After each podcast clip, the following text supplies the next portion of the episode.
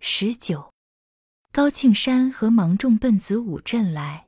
子午镇的街上，除了吉日，就冷冷清清。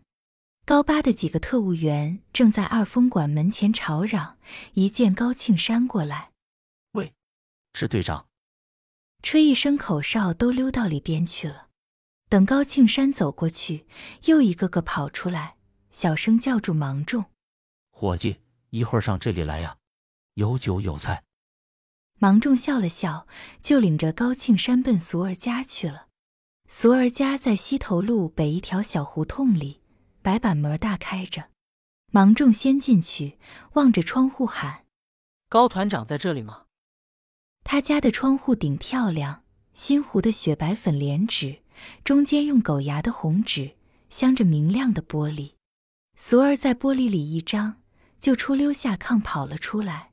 她的小红袄儿松开脖项里的纽扣，绣花鞋没提上后跟儿，盯了高庆山有抽半锅烟的功夫，就张开红嘴唇笑了。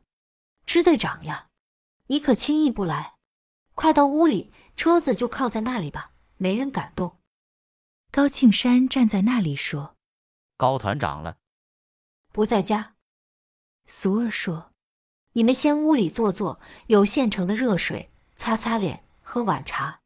你看身上这土。”他说着，跑回屋里，拿出一把红绸结成的筛子来，拍打着芒种的身前身后，小声笑着问：“这还是春儿给你做的那双鞋？好模样，好活劲儿！你回头不去看看他？”说的芒种红了脸，推脱不过，高庆山只好跟他到屋里去。这房间和外面土墙草顶的宅院十分不相称，它明亮、温暖，充满女人头油香粉的气味。这个环境对从雪山草地走过来的高庆山非常生疏，他坐不下去，像叫毒气熏着。俗儿热心的忙茶又忙水。还要烙饼炒鸡蛋，高庆山说：“都不用，你把高团长请来吧，有些事情和他谈谈，我们就回去了。”俗儿说：“他要是上别人家去，我早就给你去叫了。子午镇这条街还有我去不到的地方，可巧我刚和这家人吵了一架。”是谁家？芒种问。 “对了。”俗儿说：“你去吧。”他就在你们当家的田大瞎子那里。他到那里去干什么？芒种问。谁知道？俗儿拍拍手说：“田大瞎子那个白眼狼，左一趟右一趟，请高八到他家坐坐，我不让去。今天他家来一个什么客，又叫俺那糊涂爹来说，死气白赖的拉他去了。什么客？从什么地方来的？”高庆山一直留神听着。仰着脸问，气得我也没顾着问。俗儿说：“芒种，你快去叫他吧。”芒种望望高庆山，高庆山想了一想说：“不要去叫，我们先到别处转转，等一会再回来吧。”俗儿说：“晌午的时候，你们务必回来。”从小胡同穿出去，就是村北野外。高庆山低头走着。他的脚步有些沉重，迎着北风走了老远一截路，才回过头来说：“芒种，我考考你，你说田大瞎子叫高八去是为了什么？”芒种说：“反正没好事。”高庆山说：“这个村庄有人暗里和我们斗法，田大瞎子是拉拢高八，今天这一顿饭，轻着是进行离间，重着是要煽动高八叛乱。”那我们怎么办了？芒种问。我们要估计到这个情况，我不叫你出面去找高八，那样做会更坏事。对高八，我们还是要争取教育的。在子午镇这个环境里，他就会坏到底。你说对不对？对。芒种笑着说：“整天躺在俗儿那个小暖洞里，在受着典反革命的挑拨，谁还有心思革命呀、啊？”高庆山也笑了。他更喜爱眼前这个孩子了。这孩子经过党的教育和本身的战斗经历，会成为一个亲近可靠的助手。他说：“我们到地里去吧，和那些做活的老乡们谈谈。那我们就找老常去，那边使着两个大骡子耕地的就是他。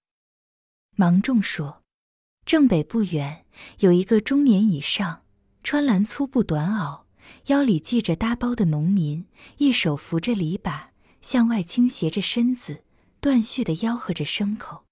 两匹大骡子并排走着，明亮的滑板上翻起的潮湿的泥土，齐整的像春天小河的浪头，雕匠刻出的纹路。”芒种说老常真是一把好手，耕出地来比摸线打着还直。可惜是给地主做活。：“高庆山说。老常哥，”芒种喊了一声。我们在地头上等你。把手里的缰绳轻轻一顿，老常站住了，随后就轰着牲口耕到地头，回过来按好犁杖，拉着芒种坐在地边上的小柳树下面，这是我们支队长，芒种给他指引着。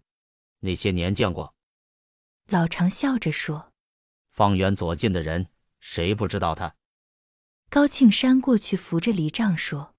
老常哥，我给你耕一遭吧。”老常说我知道你也是庄稼人出身，可是这牲口不老实，有点认生人。不要紧，：“高庆山笑着拾起缰绳，扶正篱笆，吆喝了一声。”这是农民的声音，牲口顺从的走下去了。高庆山回头笑了笑。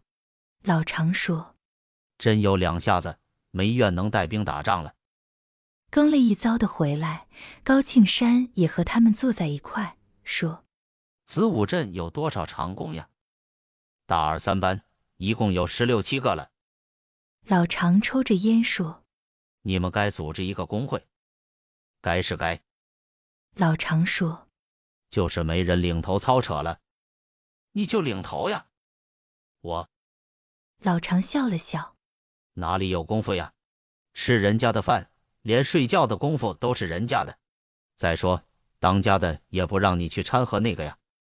这不是当家的事，他管不着。”高庆山说把工会组织起来，我们工人就团结的紧了，学习点文化，脑筋也就开通了。我们是打击日本帝国主义的坚决力量，我们要参加村里的工作，有能力还可以当村长了。当村长，：“老常笑了。咱可干不了。自古以来，哪有长工当村长的？把吃喝改善改善，多挣点工钱，少干些下三滥子活儿，就心满意足了。在工作和战争里锻炼。”高庆山说把日本打出去，局面大了，省长、县长也会叫我们当的。好，我回去串通串通，：“老常说着站起来。”我不陪你们坐着了，叫当家的看见了不好。回到俗儿家里，高八已经回来，喝醉了，倒在炕上，没法正经的谈问题。高庆山对他说：“希望他赶紧回去，什么事情也可以商量。”就和芒种推车子出来，俗儿拦不住，送到大门以外，抓住高庆山的车子把说支队长，我问问你，为什么一定叫高八去学习呀、：“啊高庆山说，有机会学习是顶好的事，在我们部队里，上上下下都要学习。他不抓紧学习，过些日子下级学习好了浮上来，他就得沉下去。学习是为工作，也是为他好呀。他想不通。俗儿说，等他回去了，你这上级该多教导教导他。芒种插进来说。”还是你晚上多教导教导他吧。对于高团长来说，你的话恐怕比上级还有劲儿了。你这小嘎子，俗儿笑着撒开手，走到河口上，春儿又在后面追来了。姐夫，姐夫，停一停！高庆山停下车子，回过头来问你这是慌慌张张干什么呀？我来送送你。春儿，喘着气说怎么到了子午镇也不上俺家去啊？你不是来送我？：“高庆山笑着说。你看你，”春儿笑了。不是来送你，是来送谁啊？有要紧的事情和你商量。我们副就会派了田大瞎子七双鞋，他不应叫狗追我们。这还不算，他女人今儿个又放出大话来，说高八和他家相好，文班里有人，武班里也有人，就是不怕我们这帮穷闺女。你说到时候他不交鞋怎么办？到时候不交，你就到县政府告他。高庆山坚决地说我看出来了，不把这封建脑袋往矮里按按，这村子的抗日工作不能抬头。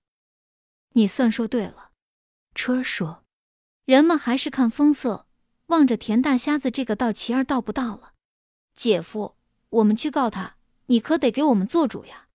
不是我给你做主，高庆山说。”是革命的时代给你做主。